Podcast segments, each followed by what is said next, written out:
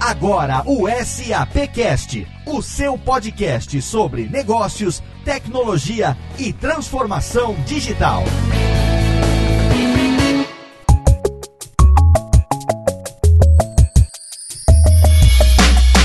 Olá, seja muito bem-vindo. Tá começando mais uma edição do SAPcast, o podcast da SAP Brasil. Nosso encontro quinzenal para falar sobre negócios, tecnologia e transformação digital. Eu sou Léo Lopes e hoje nós temos para você um tema que é atualíssimo. A gente vai falar sobre o valor do Big Data. Exatamente, você não sabe, mas você é a parte que constitui o Big Data. Sim, a gente tem hoje aqui pessoas altamente qualificadas para falar sobre esse assunto conosco conosco qual é o verdadeiro valor do Big Data na atual conjuntura da economia, da tecnologia, dos negócios e, é claro, da transformação digital. Para falar comigo sobre esse assunto hoje, eu tenho aqui os meus companheiros de SAPcast, começando por ele diretamente do Departamento de Audiência e Marketing da SAP Brasil, meu amigo Rodrigo Murad. Tudo bem, Rodrigo? Tudo bem, Léo. Tudo bem com você? Tudo jóia, tamo junto mais uma vez, mais uma edição do SAP Cash, num assunto que eu sei foi muito requisitado e que para falar sobre ele hoje a gente trouxe pessoas altamente gabaritadas, hein? Esse assunto tá sempre sendo solicitado pelo nosso ouvinte, é um assunto o Big Data, que é o novo petróleo. Todo mundo tem pedido, tem solicitado, a gente tem convidados super especiais hoje para atender esses pedidos que a gente tem recebido. E por falar em convidados, a gente tem ele também, que é responsável pelos nossos convidados pela preparação da nossa pauta. Ninguém menos do que Maximiano Cunha. Tudo bem, Max? E aí, Léo, como é que estão as coisas por aí? Aqui tá tudo muito bem, ansioso para saber quem é que você trouxe pro programa de hoje. Na verdade, eu sei, só tô fazendo charme, né? Sim, aquele charminho de sempre. Então vamos começar, Léo, que a casa tá cheia. Hoje a gente tem uma sala de reunião aqui na SAP extremamente cheia de convidados. E para variar, a gente começa por quem é da casa e quem já é conhecido também do nosso ouvinte. É a terceira vez que ele vem pro SAPcast, então já prepara aí a sua trilha sonora, Léo, é o Ricardo Cazu. Ele tá hoje com uma posição nova, ele já vai explicar um pouquinho essa mudança. Hoje ele tá como VP América Latina para desenvolvimento de negócios. Cazu, seja bem-vindo. Pessoal, tudo bem? Prazer estar de volta. Realmente, eu passei dois anos e meio com essa experiência no marketing da SAP. Foi uma experiência fantástica e que deu combustível para querer experimentar coisas novas, né? Nessa posição agora América Latina, eu vou apoiar aqui a organização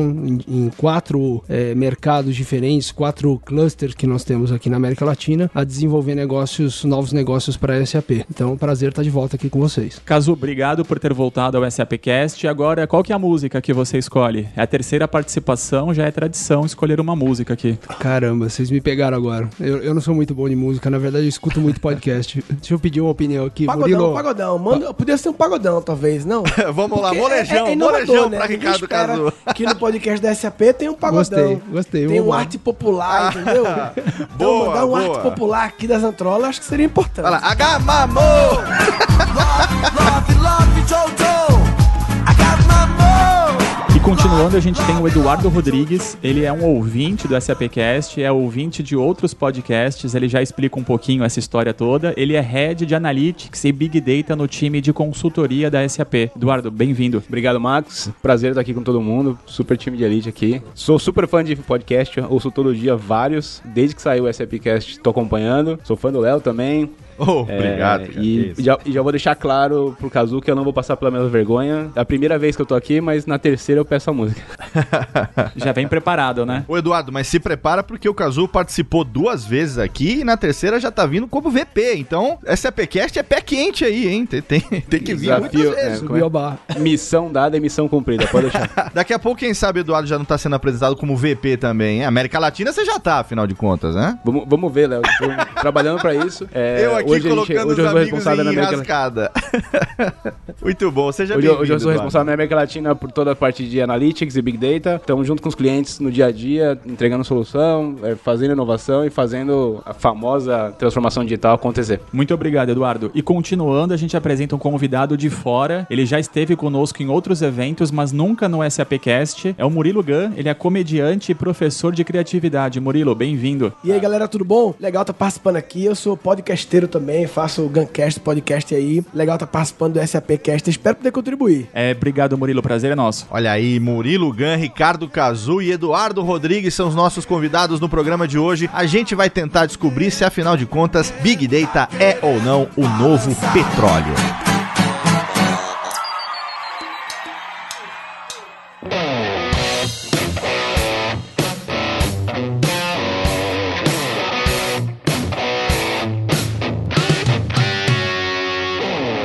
Há mais de um ano no SAPcast, a gente já sabe que é fato que a forma como a gente faz negócio hoje em dia vem mudando. A hiperaceleração do comércio, essa era de Big Data, o surgimento de mídias sociais que estão aí cada vez mais se convergindo, criando novos desafios e também novas ondas de oportunidade. E as empresas, elas precisam inovar, elas precisam entregar respostas rápidas para acompanhar esse momento cada vez mais acelerado dessa era. Ninguém melhor do que o Murilo Gun, que é um especialista quando o assunto é criatividade, também o Ricardo Cazu, que é um executivo que é parte da transformação da SAP, e o Eduardo, que lida com analytics e big data no dia a dia. Então eu quero jogar aqui essa pergunta. Data is the new oil é um termo que parece ter sido cunhado pelo matemático Clive Humby no ano de 2016. Ele trabalhava na varejista britânica Tesco, então eu quero saber de vocês sobre essa expressão e com base nela a gente criou o tema do programa de hoje e aqui eu quero começar a discussão. Vocês acreditam que realmente Big Data virou novo petróleo? É, apesar de ser um chavão moderno falar que o, que o Big Data é o novo petróleo, definitivamente Digital Transformation trabalha com dados na veia, né? A gente captura dados de qualquer lugar, a gente oferece esses dados para o mercado quando a gente tá logando na mídia social, quando a gente comenta uma foto, quando a gente navega num site e também interações menos óbvias, né? Do, do tipo, quando eu uso um, um aparelho para monitorar minhas atividades físicas, por exemplo, não necessariamente eu tenho consciência de que eu tô compartilhando dados com a empresa, mas na verdade a empresa está monitorando tudo que eu faço e tá inclusive comparando meus hábitos com o hábito de outras pessoas com a mesma categoria. E aí que tá o valor do dado, né? Então, como o petróleo, o dado só tem valor dentro de um contexto transformado e utilizado num determinado objetivo. E é interessante, Eduardo, que a gente fala, ah, que estamos na era da informação, né? Não é a era da informação, teve a era industrial. Isso para pensar, na era industrial, a principal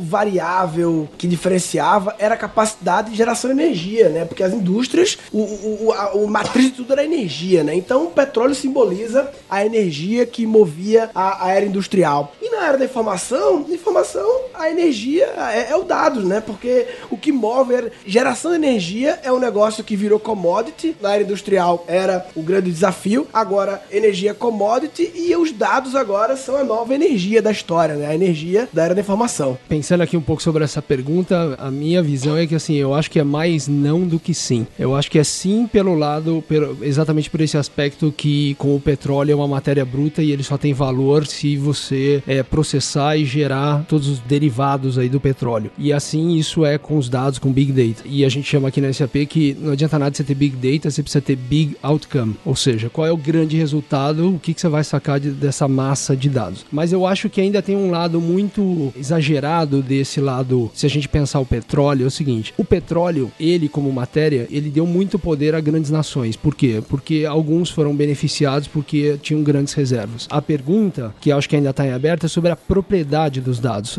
assim como a propriedade do petróleo. Então, tem uma pergunta não respondida ainda, que é: quem vai ser o dono dos dados? Quem é o dono dos dados? Somos cada um individualmente, e o que nós vamos fazer com isso? Será que no futuro a gente vai ser remunerado por like? Cada like que a gente der vai ser uma moedinha, vai ser um Bitcoin, a gente vai ser remunerado por isso? Isso ainda está em aberto. E aqui vou dar um exemplo bem rapidinho para vocês. Hoje a gente pensa que o Facebook, por exemplo, é um, é um dos monopólios aí do, do Big Data, porque ele rastreia uma série de comportamentos, etc e tal, e toda a indústria de mídia se transformou em função disso. Vou dar um dado aqui do ano passado de uma pesquisa, um pouco para colocar lenha aqui nessa fogueira. A cada segundo no mundo são trocados 200 milhões de e-mails a cada segundo. Sabe quantos posts são feitos por segundo? 40 mil. Então, a gente acha que o grande Big Data já está trafegando no Facebook, todo mundo rastreia comportamento, etc e tal. Isso é 40 mil posts por segundo versus 200 milhões de e-mails no mesmo segundo. Ou seja, tem muita informação que está voando abaixo do radar e que ninguém aprendeu ainda como capturar. Tá? Então a pergunta é assim: será que a gente ainda já está conseguindo ler realmente o comportamento do consumidor? Esse tema ainda está em aberto. E aí, eu, tomando o exemplo do Eduardo aqui, que ele estava falando, por exemplo, de, de, dados pessoais como um Fitbit, que captura é, informações de exercício, etc. Tal, aí eu acho que ve, eu vejo valor e dou um exemplo aqui que é o da Under Armour, por exemplo. A Under Armour, sim, ela, o que, que ela fez? Ela é um fabricante de artigos esportivos. Ela fez um IPO em 2006, tá? Ela cresce de lá para cá a 30% trimestre após trimestre e hoje ela ocupa a segunda posição. Ela desbancou, nos Estados Unidos ela desbancou a Adidas, está em segundo atrás da Nike. E qual a estratégia que ela adotou? Ela comprou uma série de aplicativos e aí o mercado não conseguia entender porque falava assim: pô, peraí, a Under Armour tá indo para um mundo de aplicativos, mas ela não faz artigos esportivos? Não, não. O que, que ela foi fazer? Ela foi capturar dados. Então ela comprou aplicativos que monitora sono, que monitora calorias que você ingere, exercício que você faz, compila tudo isso e a propósito usa o nosso Big Data, SAP, e a gente é muito orgulhoso dessa parceria. Compila tudo isso para quê? Para dar insight para o usuário final. Ou seja, por exemplo, para mandar um insight para ele, vamos,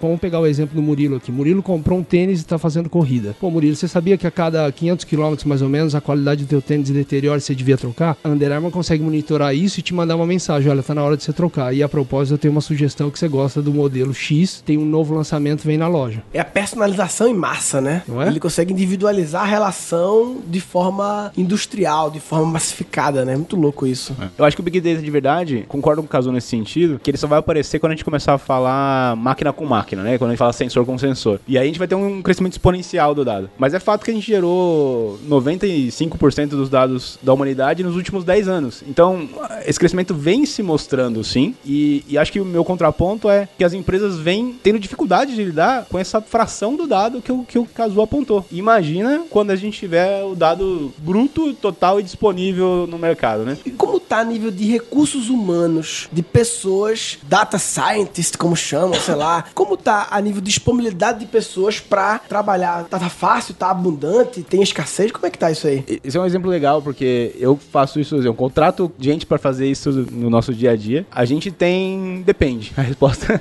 típica de serviços é depende. Depende por quê? A gente tem necessidades bastante específicas que requerem um estatístico de informação, um cara que tem experiência, que consegue olhar padrões, que consegue discutir ferramental estatístico com machine learning, com inteligência artificial para gerar um resultado de negócio. Mas a SAP, por exemplo, traz para o mercado uma ferramenta de Predictive Analytics que é voltada mais para o usuário final. Então, ela permite que o usuário final, um cara, óbvio, uma pessoa que tem algum conhecimento do contexto do dado, porque isso é sempre importante, mas que aquela pessoa consiga navegar sozinha e fazer, de repente, um forecast, fazer uma regressão linear sozinha, sem discutir matemática, sem discutir estatística. E eu acho que essa beleza de conseguir, pelo menos até um certo nível, tirar valor do dado sozinho é fantástico, porque você não fica preso a uma organização robusta de TI, você tem que voltar lá e falar, "Pô, por favor, captura o dado, traz o dado, trata o dado, põe alguém pra analisar, preciso de recurso especialista pra isso, traga o cara de fora, de repente. E você coloca mais e mais, né, empodera, né, o termo da moda, empodera o cara da ponta a fazer suas próprias suposições e provar suas teorias. Eu perguntei, eu, eu fico cutucando o site de startup americana legal, e eu sempre que eu vejo assim, eu vejo jobs, vaga, adoro ver jobs, porque meio que mostra o caminho que eles estão indo, né? As vagas em aberto, né? E é batata, sempre tem data scientist. Todas as startups do mundo, você vai em jobs, estão sempre procurando data scientist. É um tipo de profissional que tá tendo uma curva exponencial de aumento de demanda, né? Porque o cara que formava estatística até 10 anos atrás, ele tinha uma demanda de mercado, mas de pra cá tá aumentando incrivelmente a necessidade desse tipo de profissional, né?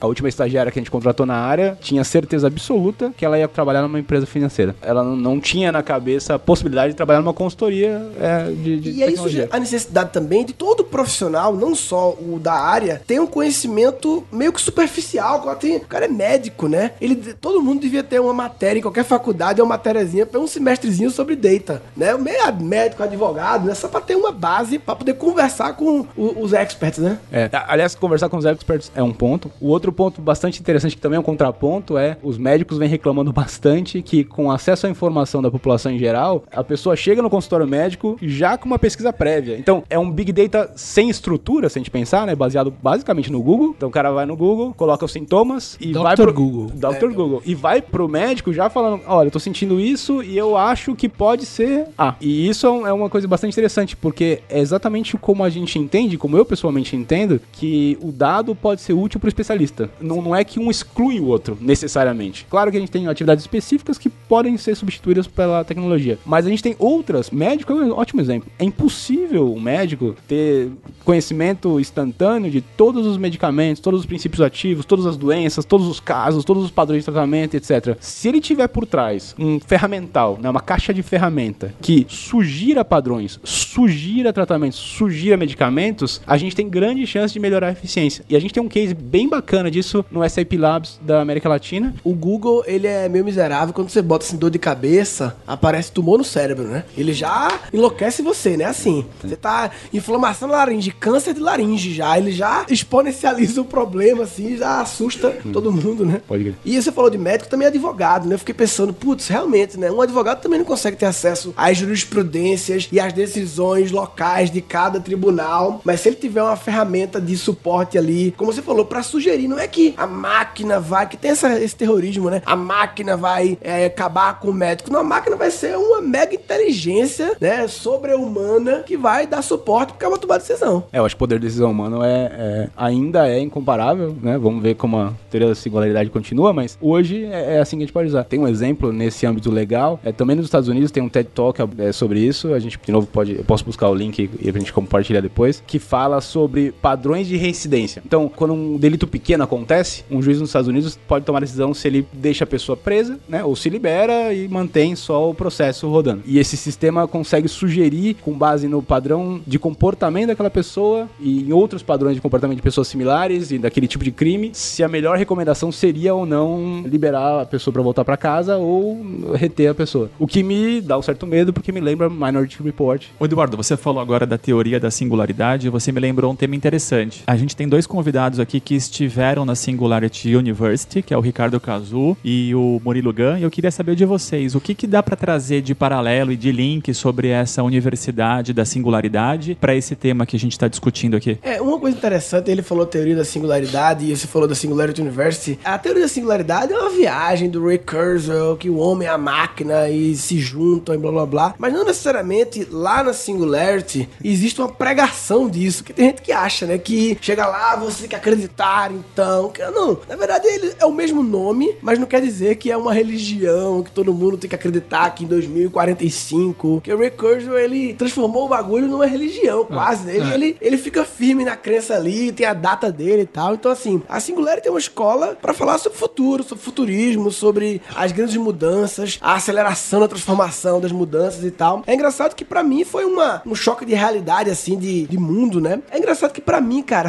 a grande transformação da Singularity pra mim foi uma transformação que teve nada a ver com tecnologia. Pra mim, tá? A minha experiência, eu fiquei lá 10 semanas, né? E teve mais a ver com pessoas. Eu, na época, até ir pra Singularity, o meu foco era a vida de comediante e tal. Um trabalho muito solitário, você fica sozinho, você tem apenas um empresário, um produtor e viaja e tal. E eu adorava ser solitário. Não, não gosto de gente, não. Gente complica. Não tem gente, cara não tem um problema. Tem que ficar lidando com problema dos outros. É, eu gosto de ficar sozinho. Eu, eu odiava gente, né? E quando eu cheguei lá, eu participei de um time muito massa, com três pessoas incríveis, assim, genialmente incríveis. E eu descobri que time é ruim quando o time é uma bosta. Quando o time é bom, é bom. Quando o time é foda, é foda ter time. É bom demais. Então, é, é engraçado que eu voltei da Singularity com uma visão trocada de tipo, velho, eu tenho que encontrar as pessoas incríveis. E foi o que me fez criar a minha startup, a Keep Learning School. Hoje em dia eu tenho quase 20 pessoas já. Pra quem ah, um dia desse, não, quero gente não. Que, que gente que conversa, cada um com a questão. Então, é engraçado que eu fui pra lá falar de tecnologia, não sei o que, e voltei, na verdade, com uma humanização e uma visão nova sobre pessoas. Qual foi a sua experiência lá, Kazu? Então, eu acho que assim, primeiro, eu não sei pra quem ainda eventualmente não conhece, Singularity é uma, é uma escola, tá lá no Vale do Silício, nasceu dentro da, da, da NASA, né? E oferece programas de diferentes aí, número de semanas, para diferentes públicos, normalmente um público empreendedor. E basicamente ele combina estudar, traz ali uma discussão muito forte sobre tecnologias que ainda não estão no mainstream, ou seja, são tecnologias que ainda não foram é, adotadas ou, ou as organizações ainda não sabem como tirar o melhor proveito. Esse pessoal está estudando exatamente o impacto de uma tecnologia que está chegando e qual é o grande impacto que ela pode causar ou trazer de benefício para a humanidade. Então ela combina tecnologias muito incipientes ainda com um propósito, porque eles se pegam muito nas questões dos Grand Challenges, que são os grandes desafios, que está no World Economic Forum, etc., que é temas como fome, saúde, clima, desemprego, e como é que a tecnologia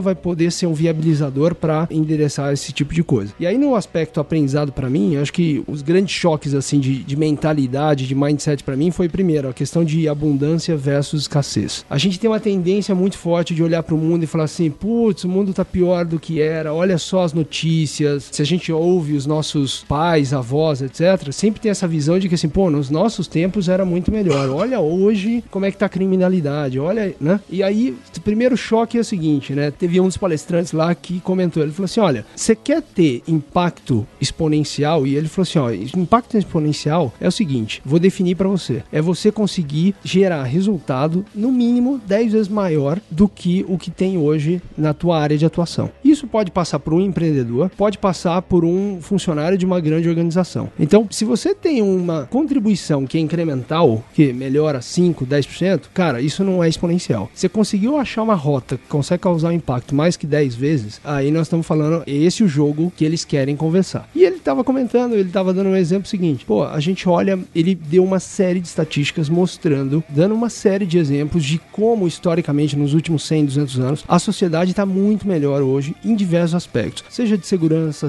seja de saúde, seja de educação, e entre outros. E aí contrapõe com esse aspecto que a gente olha nas mídias sociais e só vê tragédia. E aí ele falou assim: qual é o ponto? As mídias sociais hoje conseguem trazer à tona para a grande massa notícias que antes elas existiam igualmente, só que não estavam à vista. Então hoje a gente tem uma percepção de que o lado negativo está explodindo. E todas as estatísticas apontam para abundância, ou seja, a tecnologia está sendo um grande viabilizador de abundância. Então a primeira dica que ele deu foi o seguinte: para de ver notícia. Porque é o seguinte, notícia ruim serve para quê? De, tem um disparo mental pra gente, que é um disparo de proteção. Por que, que notícia ruim da Ibope? Por quê? Porque dispara na gente um senso de proteção. Pô, eu preciso me proteger, preciso proteger minha família, etc e tal. Só que ele falou o seguinte: esse disparo de defesa é ótimo porque gera mídia e é ótimo porque está conectado com propaganda, vende jornal. Então é o seguinte: primeira coisa, você quer focar em abundância, em, em, em crescer, cara, para de ler notícia, porque isso não te ajuda em nada, entendeu? Então acho que esse foi e um... conectando com o Big Data, né, atualizando para jornal, para portal, né, eles têm lá o data dos cliques e eles já concluíram claramente que o que dá os cliques ali, as métricas de desempenho dos portais são os cliques das notícias, as tragédias dão mais clique e acabou. Então vamos moer isso aí. Para mim, o, e o último aprendizado para mim foi que, passando por ali, dentro do programa, foi o seguinte, que a limitação de evolução nossa tá no nosso mindset, ou seja, tá na gente, entendeu? A limitação não tá na tecnologia. Qualquer coisa que você considerar, qualquer problema que você trouxer para mesa, é tecnologia hoje não é uma barreira. A barreira tá no nosso modo de pensar. Sim.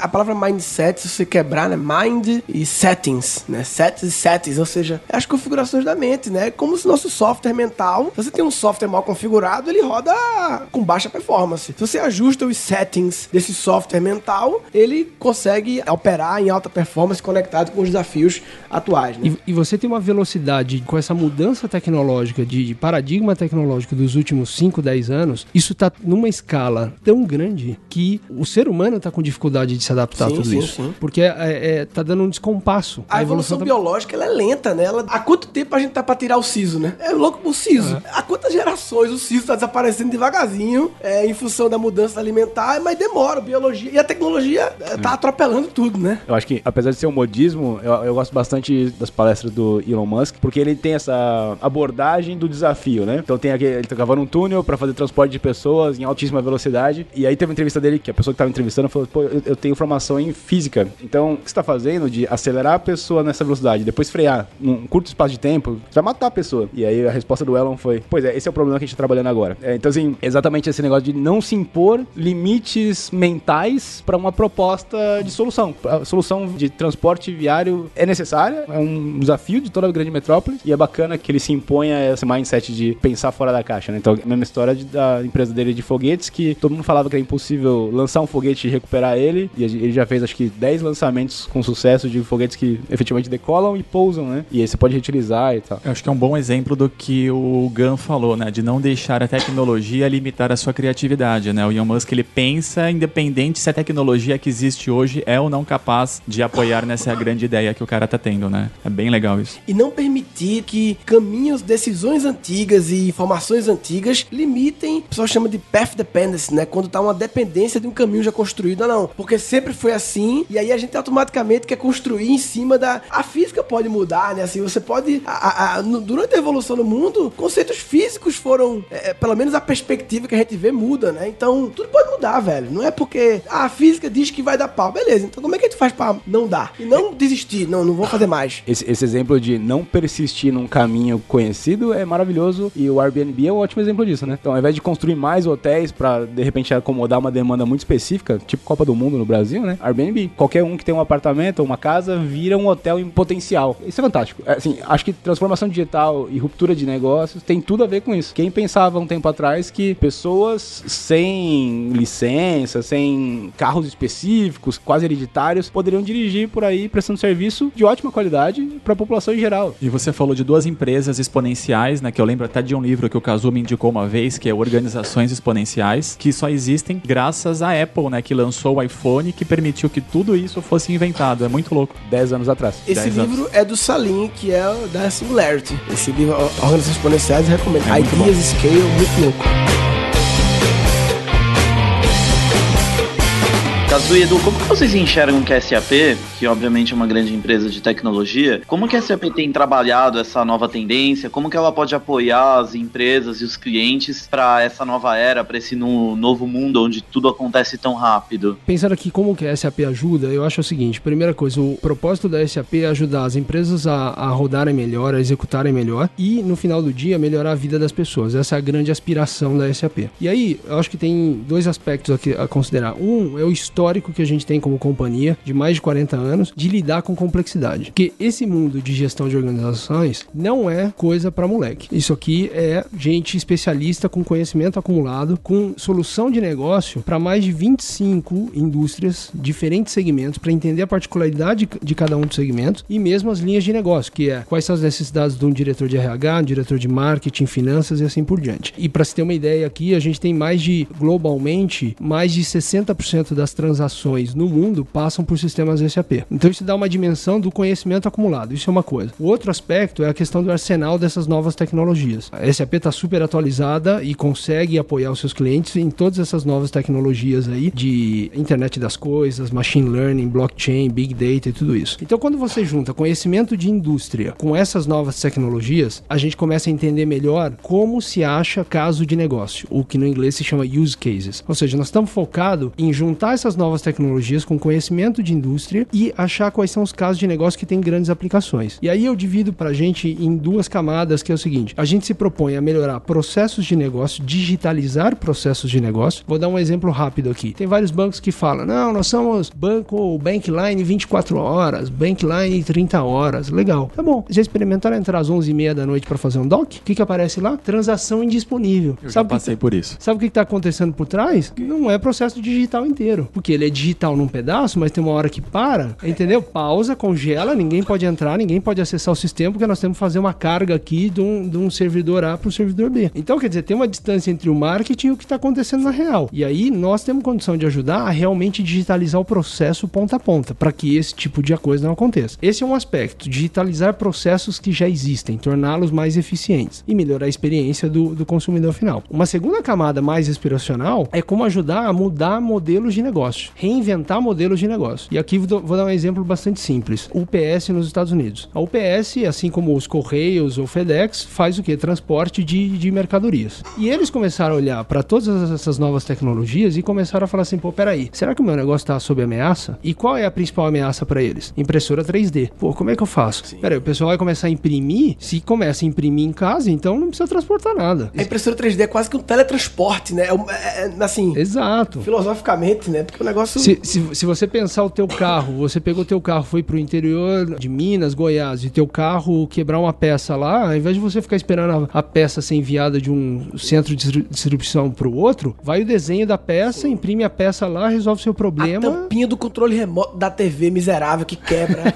em vez de você enrolar com aquele durex, você vai, baixa no site da Samsung o, o 3D da tampa e imprime a bicha. Exato. E na verdade abriu uma porta também, um parênteses, para especificações abertas, né? Então pode ser que nem seja Samsung, pode ser que seja uma especificação aberta, Sim, compartilhada, claro. que, Legal. que, eu, que eu posso baixar e usar. E o PS, qual foi a onda? Então, e aí, qual foi a sacada deles? Que ao invés deles batalharem pra ficarem travados no mindset antigo e querer defender o negócio deles, eles falaram o seguinte: quer saber? Cada estação, cada posto de UPS hoje que eu tenho nos Estados Unidos, nos diferentes bairros, eles vão se transformar numa estação de impressão. Tá rolando isso? Né? Tá rolando isso. e massa. usando tecnologia de, de manufatura 4.0 SAP para combinar toda essa logística, porque obviamente precisa ter logística de matéria-prima que chegue em cada um desses postos para permitir que os postos efetivamente consigam imprimir as coisas. Agora um negócio desse, pra entender como é que funciona. A UPS procura a SAP, em que momento? Ela procura já dizendo, SAP, eu preciso transformar minhas UPS em pontos de impressão 3D? Ou ela procura no estágio antes? Você sabe esse detalhe? E aí a, a gente vai ver um leque bastante amplo de como é que esse relacionamento é gerado entre empresa e SAP, por exemplo. Você primeiro acho que precisa ter um nível de maturidade para ter consciência de que você quer questionar o teu negócio e ter consciência que teu negócio está sob ameaça do jeito que ele tá e buscar novas rotas. Esse- acho que esse é um primeiro aspecto. É. E aí quando você escolhe um parceiro, como a SAP, por exemplo, a SAP sim vai te ajudar com design thinking, com várias outras eh, metodologias a questionar o negócio e trazer essa experiência de como é que as novas tecnologias estão achando casos de uso. Então depois desses exercícios se chega a um questionamento de novas rotas, novos, novos modelos de negócio e efetivamente prototipação das coisas. Aí você tem prototipação de baixa fidelidade, alta fidelidade, aí entra numa linha de implementação. É porque acho que um ponto bastante interessante, o que que a SAP pode trazer pra mesa, né? É o que o Caso falou. 60% das transações acontecem num, num sistema SAP. E nossos consultores, nossos funcionários, nós, SAP, estamos presentes nesses clientes. Estamos lá vendo o dia a dia deles. A gente conhece a indústria, a gente conhece o negócio, a gente conhece casos parecidos. Independente do momento que a gente foi envolvido na, nessa oportunidade de mudança, seja quando o cara teve a primeira ideia de que, putz, preciso mudar. Seja quando ele já tem uma ideia um pouco melhor de que caminho prosseguir, a gente consegue trazer pra mesa exemplos de negócio, outros casos de sucesso, possibilidades diferentes, metodologia de como encontrar soluções em conjuntos. Eu acho que isso também é um grande diferencial. Apesar de ser uma software house, né, tradicionalmente, mais e mais, aí abraçando a ideia do mercado em cloud e, de inovação e de transformação digital, a gente mais e mais se volta a trabalhar com casos de uso, como o Caso falou, e encontrar soluções para o negócio, independentemente de qual peça de software a gente vai usar. E acho que tem um paradigma interessante que está sendo quebrado, que é o seguinte: antigamente o pessoal olhava caso de sucesso nos Estados Unidos, na Europa, e pensava assim, pô, a tecnologia vai demorar dois, três anos para chegar, para ter alguém começando a adotar no Brasil, etc. Ou seja, as tecnologias exponenciais também estão encurtando e diminuindo esse tempo, porque é o seguinte: tem inovação nascendo no Brasil e o caso de uso sendo exportado para fora. Sim. Né? Um caso bacana que a gente tem aqui no Brasil é com um cliente nosso, a Fibria, que é de celulose, e que fez um, um caso é, usando análise preditiva, que basicamente é usar um histórico enorme de décadas tá, de informação, com um conjunto de variáveis bastante grande sobre o plantio do eucalipto e moer toda essa informação para tentar achar qual é a combinação ótima para aumentar a produtividade do eucalipto. Então, quer dizer, mesmo no mundo SAP, quando você conta para outros mercados, outras subsidiárias SAP, que você fez um caso desse com um cliente, isso foi tido como uma inovação, porque assim, pô, a gente nunca pensou que é, a análise preditiva podia ter essa aplicação no mercado de celulose. Pô, fantástico. E acaba que vocês acabam acumulando a organização um repertório de soluções. Toda solução criativa e inovadora, ela no fundo, nada vem do nada. Ela é, a, eu chamo de combinatividade, né? Ela é a combinação de soluções dos mais diversos universos. E quando você tem um mega repertório de soluções, você sai combinando e modelando e fazendo estruturas análogas, né? E vai. E esse repertório gera um, gera um potencial de solução incrível. O Kazui, nesse exemplo que você falou também, a gente teve no Brasil casos como Stara, como Incor e alguns outros que também surgiram nesse modelo, não é? Sim, acho que aqui vale comentar, né, essas parcerias que a gente define aí junto usando o nosso SAP Labs que está no sul, que é exatamente fazer esses exercícios com os clientes para prototipar eh, novas soluções. Muitas vezes elas ainda não entraram em, em ambiente produtivo, ou seja, não tem ainda um impacto massivo, mas é bem nessa linha de estudos. É, no caso do Incor, por exemplo, é um, foi um protótipo bastante interessante que é numa UTI pós-cirúrgica, é você ter um conjunto, uma aparelhagem que monitora uma pessoa no pós-operatório, que é gigante, a quantidade de aparelhos, todos eles de alta tecnologia no que eles podem fazer, no que eles podem monitorar, só que todos eles desintegrados. Então você imagina uma enfermeira que tem que passar de 30 em 30 minutos, de hora em hora, com uma caderneta, um lápis na mão e fazendo anotação, leitura dos números, porque isso vai para o prontuário do paciente. E se tudo isso tivesse integrado. Isso, tudo isso tivesse num cockpit e tivesse dando uma visibilidade de oito pacientes numa mesma sala, com os parâmetros definidos, e se algum parâmetro sair do esperado, isso gerar um alerta, né? E se a coleta desses dados não for uma coleta por lápis e for uma coleta eletrônica? Então, quer dizer, a gente começa a ver inovação tá em tudo quanto é lugar. E a beleza desse modelo é que a gente extrapola a capacidade humana, porque a gente não precisa se ater àquele comportamento daquele paciente, a gente pode colocar ele em contexto de outros pacientes com características semelhantes. E aí volta a parte da recomendação da máquina para o ser humano tomar decisão. Inteligência violenta. E se tem coisas pra gente pequena assim, o normal é dar os exemplos grandes, né? Mas assim, o que, que a SAP tem? Acaba que eu, assim, tenho uma empresa com 20 pessoas, tem ou não tem? Ou não, ou não tem nada? Sim, a gente tem. Tem? Uma coisa? Baratinha a gente tem... assim, mas coisinha mais de boa assim, não? Agora eu vou te dar um exemplo, então, no outro extremo, tá? tá. Primeiro que a gente tem um portfólio amplo para empresas de diferentes tamanhos e a gente tem uma solução para empresas de pequeno porte que se chama Business One, tá? hum. tá? É bem para ajudar a rodar a operação e roda em nuvem. Um RP, é, é um RP. É um, é um, RP em nuvem, de baixo custo. É Otimizado é... para organizações de pequeno porte, né? Exato. Meio médio. Exato. O exemplo bacana que a gente tem também virou case mundial a partir do Brasil foi uma empresa circense que se chama Companhia dos Palhaços, está sediado acho que em Curitiba. São três é, sócios que são palhaços. Então eles oferecem serviço ao redor do Brasil, de entretenimento, para eventos empresariais, etc e tal. E usa o SAP? Exato. E eles tinham um problema, porque eles prestavam serviço em diferentes cidades e eles estavam percebendo que ou eles poderiam estar pagando, recolhendo menos imposto do que eles deveriam, ou eles podiam estar pagando em excesso. Basicamente, eles não tinham um controle adequado da geração de notas de serviço, etc e tal, nos diferentes municípios. E aí, um parceiro nosso é, ofereceu a solução de Business One na nuvem e, óbvio, né, eles não têm infraestrutura de TI, eles não têm um analista, eles não querem ter servidor, eles não querem ter isso. Então, solução em nuvem de Business One, é, em menos de uma semana eles implementaram, eles falaram assim, pô, já deu ROI para mim. Primeiro que não dá trabalho, e segundo que agora eu pago o que tem que pagar e tô em linha com o fisco. Então, a brincadeira nossa é o seguinte, se até três palhaços conseguem usar o Business One, por que, que a tua empresa não vai? É, então agora desafiou, papai. É. É, eu tô no velho Excel de guerra ainda. Acabando a gravação, você vai receber uma ligação, Murilo, de um vendedor. Ah, quero ver esse comercial aí moendo, hein? Lembrando que todos os links citados no programa de hoje estão lá na descrição, tanto do post como também no seu agregador preferido. É só você clicar e você vai ter acesso a todas as informações extras que foram passadas, os cases que foram citados. Já é prática aqui do SAPcast.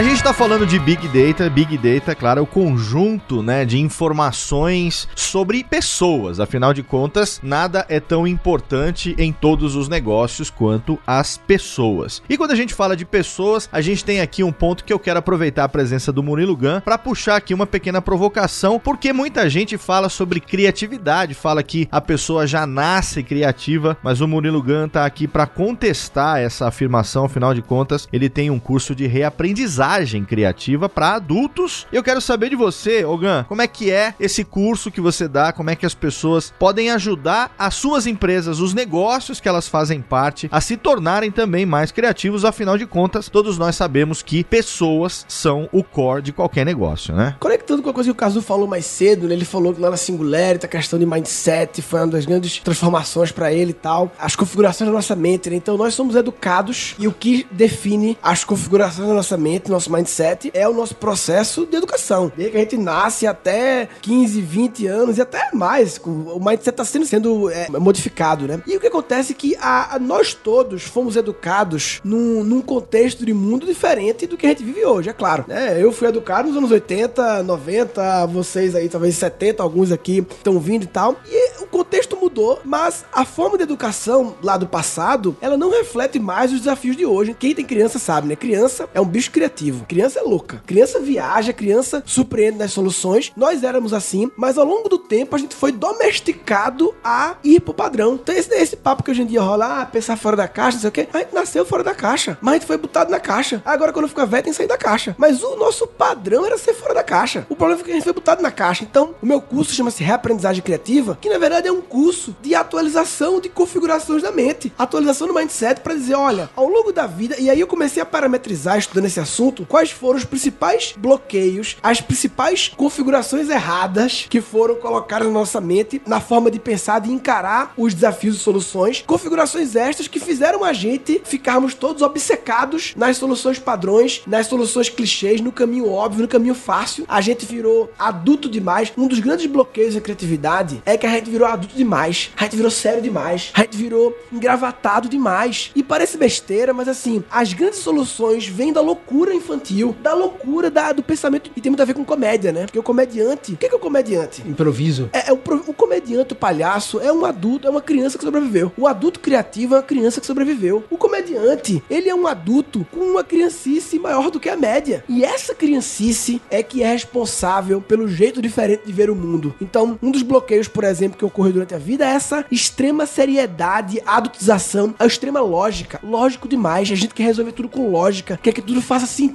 E as grandes soluções, as soluções disruptivas, elas surgem de uma ilogicidade, de um salto de lógica. Até porque, se a gente for ser apenas lógico, sabe quem é melhor do que a gente ser lógico? O software. Pra ser extremamente lógico, concatenado A pro B do. Tanto que faz 15 anos já que o software ganhou da gente no xadrez. A tecnologia de 15 anos atrás. Por quê? Porque é um jogo extremamente lógico, lógico, lógico, lógico, cálculo de possibilidades e tal. E esse jogo não dá. Agora, uma coisa que a máquina tem dificuldade é ser ilógica. É simplesmente dar saltos de lógica, quebrar um padrão que ela não aceita a máquina porque ela é baseada em dados, em inputs que ela quer processar e em regras de negócio. E a gente tem o poder de desrespeitar as regras de negócio. né? Então, o meu curso de criatividade é um curso de chacoalhar a mente das pessoas para reaprender. A gente aprende muito a ser incrivelmente. A gente falou de repertório, né? Como a SAP, em função de trabalhar com várias indústrias, muitos verticais, ela adquire um repertório diversificado. A gente também é muito educado a ser especialista demais. Existe uma coisa de não, você faz pós, pós-pós, mestrado, não sei o quê, e cresce verticalmente no assunto, o que é importante, mas também é importante o conhecimento superficial, que em outras palavras é curiosidade. A curiosidade de se interessar coisas de outros universos, porque muitas vezes a solução que vem do universo da odontologia, ela pode fazer a diferença lá na fibra, no universo de celulose, porque você modela uma solução que foi dada em outro universo. Então, criatividade é um assunto extremamente estudável, aprendível, treinável, simplesmente porque esse é o nosso padrão quando a gente é criança, o padrão do ser humano, que ao longo do tempo foi bloqueado e a gente tem a oportunidade hoje em dia de reaprender, desbloqueando, eliminando algumas aprendizagens erradas e abrindo nossa mente para fazer as coisas diferentes. Então, quem quiser conhecer mais, procura aí Reaprendizagem Criativa, reaprendizagem.com.br, meu curso online. Tem muito conteúdo meu na internet sobre esse assunto, sobre criatividade, que é no mundo corporativo, todo mundo fala inovação, inovação, inovação, inovação, tem que ser inovador. Na verdade, a palavra criatividade é menos falada do que inovação, né? Inovação é buzzword muito mais poderosa. A criatividade é a matéria-prima da inovação.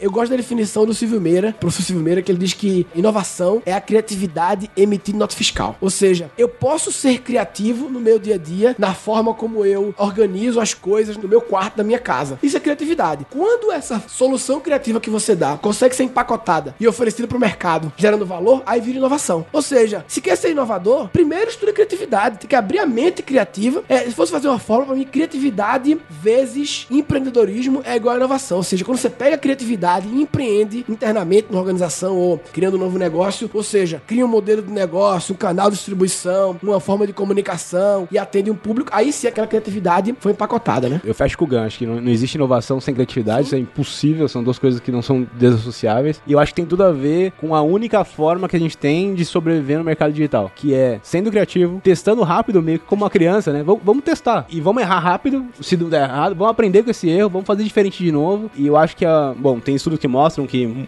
a maioria das empresas hoje que a gente admira no mercado, talvez não sobrevivam 2020, né? 2022. E eu acho que é essencial nós nos reconectarmos com essa capacidade de testar, de colocar a cara no mercado, de parar de trabalhar tanto orientado ao business case, né? Vamos fazer um business case de seis meses. O mercado já passou Já e, passou, e- já morreu. já morreu. É, então, assim, acho que a gente e as nossas metodologias de implementação hoje aqui na SAP estão orientadas a isso. Ajudar os clientes a criarem um sistema de inovação contínua, né? O SAP Leonardo tá nessa linha. Ou seja, permitir que as ideias sejam provadas, testadas, mas rápido. Ou escaladas para atender mercados complexos, ou eliminadas e assimiladas como conhecimento. E aqui eu trago uma. Pegando esse link aí do, do Murilo e do Eduardo, eu trago uma provocação que é o seguinte: a gente fala muito em, principalmente adulto, pô, preciso ser mais criativo, etc. A pergunta é a seguinte: bom, começa recapitulando e refletindo sobre seus hábitos. Sim. Se você gosta todo dia de manhã de acordar, ligar teu celular e abrir o mesmo app de notícia para ficar vendo a mesma coisa que a evolução de ontem, o próximo capítulo do que aconteceu, tá, tá, tá, você precisa trocar tua fonte, onde você bebe água. Você tá bebendo água na mesma fonte dos últimos 20 anos. Então, assim, cara, começa a mudar seus hábitos. Aí você começa a ver o que esses novos insights, o que essas novas fontes, vai escutar um podcast diferente, vai ler um livro Lê capricho, diferente. lê capricho. Tem que ler capricho de vez em quando. Porra, a gente precisa ler capricho, né? De vez em quando tem Claro. Quantidade mínima de besterol, né? que... É, tem que ter. Exato. Mas é sério, porque muitas vezes a solução, como o Jonas Brothers resolveu posicionar o show dele, você modela isso, né? Enfim. Não, e o que é fantástico de inovação é exatamente esse aspecto que você está colocando, é que não tem uma lógica para chegar no desenvolvimento de uma inovação. Às vezes você vê um insight aqui, o cérebro humano é fantástico, porque ele fica guardado ali, e é o que os americanos chamam de connecting the dots. Ou seja, você tem um monte de coisa boiando que aparentemente não tem nenhuma conexão, mas tá lá no teu cérebro e você tá acumulando. Tendo o estado de inconformismo constante, ou seja, essa provocação de querer mudar, uma hora o teu cérebro dá conta. Ele, ele, conecta conecta. uma coisa com a outra e você vai ter uma sacada. Fica incubado, Fica aquela, incubado. aquele insight fica incubado. Por isso que de vez em quando a gente tem a mania de dizer assim, as velhas histórias de Arquimedes, de Eureka, que ele tava na banheira, do nada ele teve ideia. Não, do nada não. Ele tinha um problema já, ele tinha repertório, do nada é, des- é menosprezar o cabo que era um gênio. O rei deu um problema pra ele, então quando a gente tá no carro e faz, ele tive uma ideia, veio do nada, não veio do nada, papai. Você tinha um problema já, você se aprofundou naquele problema, você passou a vida inteira acumulando repertório pra aquele problema, ele estava incubado, você tinha um monte de dots aqui, apenas naquele momento, inconscientemente, rolou a conexão. O connect the dots, né? Eu acho que aí o contraponto do- dos tempos modernos é exatamente a gente tem que tomar cuidado com o que o Big Data impõe pra gente, né? Então quando a gente olha no Facebook, por exemplo, quanto mais você dá like em alguns tipos de notícia, mais esses tipos de notícias vão inundar o seu timeline. É. Então tem um esforço consciente da pessoa que quer ser criativa, que quer ser inovadora, de seguir aquela linha de notícia que não te agrada também, que tá fora do seu mindset, que tá fora do seu ciclo de amizade. O mundo te leva pra bolha. E o teu exercício é. se você se forçar a sair da bolha. Sim, sim, sim. Eu adoro ouvir Silas Malafaia, porque eu não concordo com ele. Eu não gosto de ouvir, só porque eu não concordo. Porque eu gosto, porque a gente tem que buscar pessoas. Se a gente vier buscar só pessoas que concordam com a gente, a gente vira uma bolha, né? Vira, a nossa vida vira timeline do Facebook. Muita gente fala assim: ah, agora tá na moda coach, né? Todo mundo agora é coach, é coach, é coach. Se você fizer uma pesquisa na população brasileira, a média não tem essa percepção, não. É a sua timeline que tá vista invadida porque você fez ações que lhe colocaram na segmentação de tráfego dessas pessoas. Então a gente tem que ter cuidado que a gente cria uma bolha baseada nos nossos comportamentos. O Big Data do Facebook tá botando as coisas lá, a gente tem que conscientemente sair disso, né?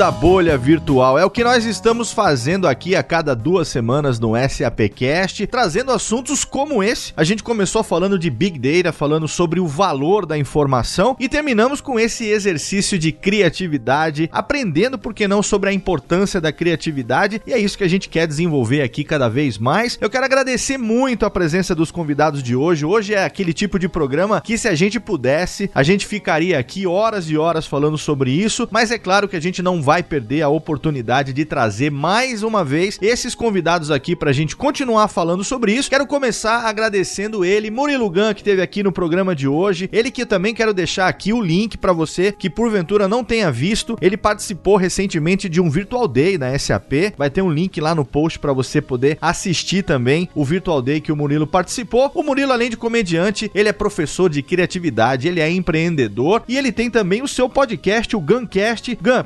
prazerzaço ter você aqui com a gente, cara. É nóis, Léo. Valeu, galera da SAP, todo mundo aqui. Legal participar. Eu chamo de volta aí pra gente conversar essas coisas aí, umas loucuras aí. E eu vou estar, Léo, no SAP Fórum lá, participando, aqui em São Paulo. Então, convido todo mundo a aparecer lá, vai ser massa. Olha aí, dias 12 e 13 de setembro de 2017, estaremos todos lá no SAP Fórum. A sua oportunidade de assistir ao keynote do Murilo Gun e também de acompanhar a participação dele ao vivo lá no nosso SAPcast Live Studio. Sim, nós estaremos lá com o estúdio ao vivo dentro do SAP Fórum. Tem o link também no post para você poder fazer a sua inscrição e estar lá conosco durante esses dois dias. Gun, as portas estão sempre abertas aqui do SAPcast para você. Queremos trazer você aqui para falar cada vez mais sobre criatividade com a gente. Valeu mesmo, cara. É nóis. E vamos agradecer também a prata da casa, eles que tiveram aqui com a gente em sua terceira participação. Ele que teve aqui um pé de coelho no SAPcast, porque está agora como VP Latinoamérica, ninguém menos do que Ricardo Cazu, mais uma vez com a gente. Sempre um prazer falar com você, Cazu. Ó, oh, obrigado, obrigado pela participação e na linha de criatividade, esse papo de título, cargos, etc. Cara, pode jogar tudo isso no lixo, porque o que vale mesmo é uma boa conversa e os insights valem mais do que qualquer outra coisa. Então, assim, tô disponível aí nas redes sociais, LinkedIn, etc.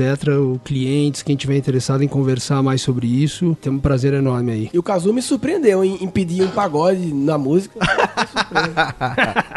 Mandar um arte popular, Cazu, porra. Eu tô fazendo aqui a provocação do SAPcast Você Pede Coelho, mas quem conhece o Ricardo Cazu, eu tive o prazer de conhecer ele no SAP Fórum 2016. Cara super gente boa, extremamente acessível. E quem tiver lá no SAP Fórum 2017 vai ter oportunidade de conhecer o Cazu também, né, Cazu? Tamo lá, tamo junto. Estaremos juntos mais uma vez. Você sabe que o SAPcast é todo seu. Venha sempre que o Max te convidar. Obrigado, valeu. Muito bom. E também queremos agradecer a ele, Eduardo Rodrigues, Head de Analytics, Big Data de consultoria também para América Latina. Contribuiu demais para o tema de hoje. Ele que é ouvinte quanto mais de podcasts e que também vai estar com a gente lá no SAP Fórum. Obrigado, Eduardo. Obrigado você, Léo. Obrigado por ensinar a palavra contumaz pra gente. Obrigado. Olha aí, eu obrigado sou por todo mundo. é, obrigado por todo mundo que colaborou. Pô, foi super legal o bate-papo. A gente pode sair daqui pro bar direto que o papo tá bom. Quem quiser acompanhar você, Eduardo, nas redes sociais, no LinkedIn, como é que faz? É, o problema é que tem vários homônimos, mas se digitar Eduardo Rodrigues SAP, em qualquer mídia social me acha. Ah, mas você tem o LinkedIn, a gente deixa o link pro seu LinkedIn também lá no post, pode ser? Fechado. Maravilha. É claro que todos os links também para você conhecer o Guncast, para você conhecer o trabalho do Murilo Gun, os perfis dele nas redes sociais, estão todos também lá listados no post. É só você jogar Murilo Gun no Google que você vai ter lá páginas e páginas dos perfis oficiais e do trabalho que o Gun desenvolve, mas a gente facilita botando lá um linkzinho. Tem mais algum que você queira deixar apontado aqui, Gun, antes da gente encerrar? A minha empresa keeplearning.school é a minha startup de educação que faz o meu curso de criatividade, entre outros cursos. keeplearning.school. keeplearning.school, tá lá o link para você. Vai lá para você aprender cada vez mais sobre criatividade com Murilo Gun. E me despeço dos nossos convidados, mas você segura aí, porque já já eu, Max e Rodrigo estaremos de volta no nosso bloco de interatividade.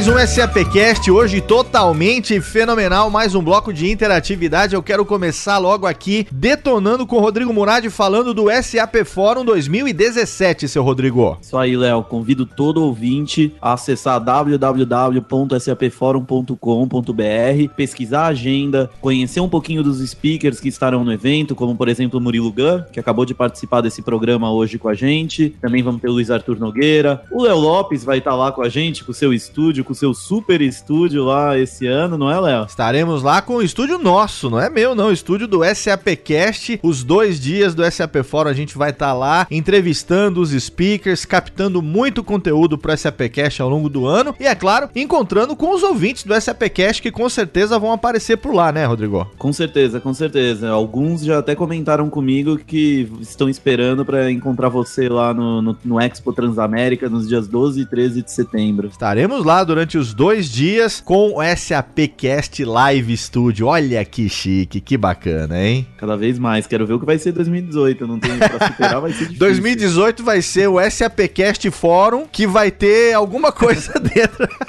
Vai ter uma bolha flutuante, aquelas, aquelas visões aéreas. 2018 vai, vai ter um evento do SAPcast e o fórum vai acontecer dentro dele. Essa é uma boa. Aproveitar um dia a gente podia fazer um happy hour do SAPcast. Já pensou? Olha aí, olha aí. Ouvintes? Com certeza. Vamos sim. Acabando o fórum, a gente se encontra com os ouvintes e vamos comer uns acepipes, por que não? Já que eu tô falando palavra de velho do programa de hoje. É, acho que o acepipe vai entrar no hall. Vamos hein? comer uns acepipes e tomar uns beer nights, como diria meu pai. Muito bem. SAP Fórum, o link no post para você se encontrar com a gente lá. E é claro, o mais importante do SAP Fórum, o conteúdo, afinal de contas, são mais de 10 palcos com conteúdo simultâneo simultâneos acontecendo ao longo desses dois dias, nesse que é o maior evento da SAP. Você não pode perder o SAP Forum 2017. Tem mais alguma novidade que você não contou pra gente ainda, ô Rodrigo? Tem sim, hoje em primeira mão pro ouvinte do SAPcast, eu posso confirmar que como participantes do congresso do SAP Forum, teremos ao vivo no palco o Shark Tank Brasil acontecendo com empresas que participaram do programa Startup Focus da SAP Brasil. Caramba, que fenomenal! Shark Tank ao vivo no palco do SAP Forum. Temos confirmados os quatro Sharks, o Caíto Maia, que é o presidente da Chili Beans, o João Apolinário da Polishop e também a Cris Arcangeli e a Camila Farani. Todos estarão lá no palco do SAP Forum. Olha aí, você que participou do programa, agora vai Mas- ter essa chance com o Shark Tank no palco do SAP Forum, que demais. Agora, Rodrigo, pode ser que com esse grande lançamento do ano da SAP, que foi o SAP Leonardo, quem sabe a gente não faça uma mágica e não ressuscite Leonardo da Vinci dentro do SAP Forum 2017. Seria uma viagem da minha parte ou será que tem uma, uma certa viabilidade disso acontecer de alguma maneira? Será? Léo? Será que diretamente das catacumbas da história ou da catacumba lá da França, onde o Leonardo da Vinci está enterrado? Olha aí. Será que alguma coisa vem por aí? Mas, Léo, faz total sentido quando a gente fala do momento de renascimento digital que a gente está atravessando, do momento do mindset do Leonardo da Vinci, provocador, buscando inovação, vanguardismo. É tudo isso que o SAP Leonardo tem. Então, quem sabe alguma surpresa não vem por aí também no congresso do SAP Forum desse ano. quem vai participar do SAP Fórum esperando encontrar pessoas com conteúdos altamente relevantes nos seus keynotes. Pode ser que encontre com um dos maiores gênios da humanidade de alguma maneira, SAP, ressuscitando Leonardo da Vinci. Eu não conto nada, não vou falar nada,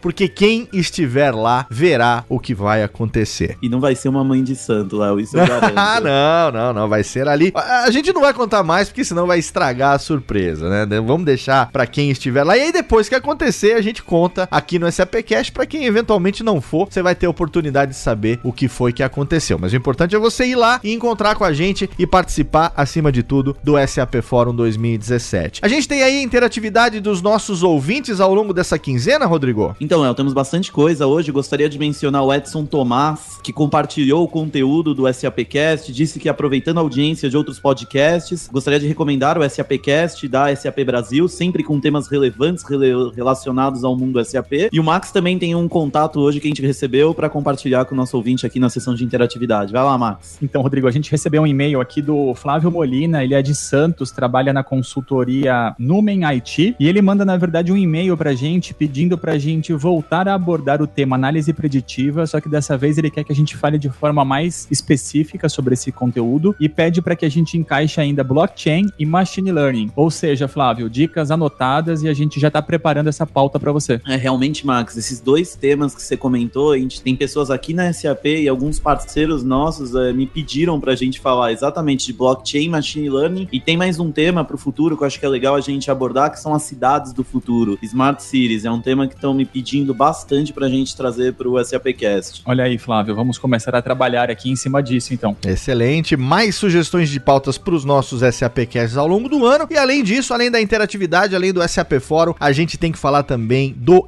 SAP Game, a plataforma de gamification da SAP Brasil, que você pode acessar através de www.gamesap.com.br. Você vai participar, você vai digitar códigos, você vai resgatar pontos e esses pontos você vai depois poder trocar por prêmios físicos, participações e várias coisas bacanas. Você também consegue 100 pontos a cada edição do SAPcast. É só você entrar lá e digitar SAPcast temporada 2, que a cada novo episódio você garante 100 pontos ouvindo cada SAPcast. Não é isso, seu Max? Isso mesmo, Léo. E o código pro ouvinte digitar é o SAPcast temporada 2. 2 o algarismo. SAPcast temporada 2. Estamos aqui até o final de 2017, garantidos trazendo para você a cada duas semanas, sempre às segundas-feiras, um assunto relevante, um tema bacana falando sobre negócios, tecnologia e transformação digital. E é claro, como no programa de hoje, convidados altamente gabaritados para trazer para você aqui provocações e exercícios de criatividade. O programa de hoje foi fenomenal. Esperamos aí também a sua interação conosco por e-mail e também nas redes sociais, que eu peço para meu amigo Rodrigo Moradi dizer quais são. O e-mail é sapcast.com sap.com e as redes sociais, a fanpage SAP Brasil, o Twitter, arroba SAP Brasil e o Instagram SAP Latinoamérica. E sem esquecer também, Léo, o nosso site www.sap.com.br,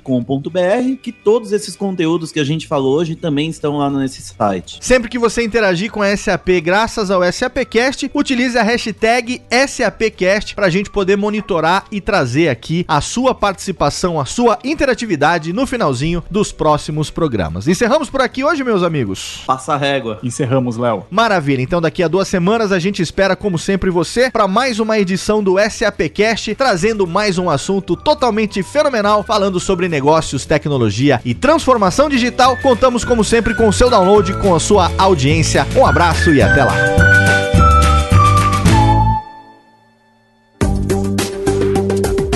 Para mais conteúdo SAP, acesse sap.com.br.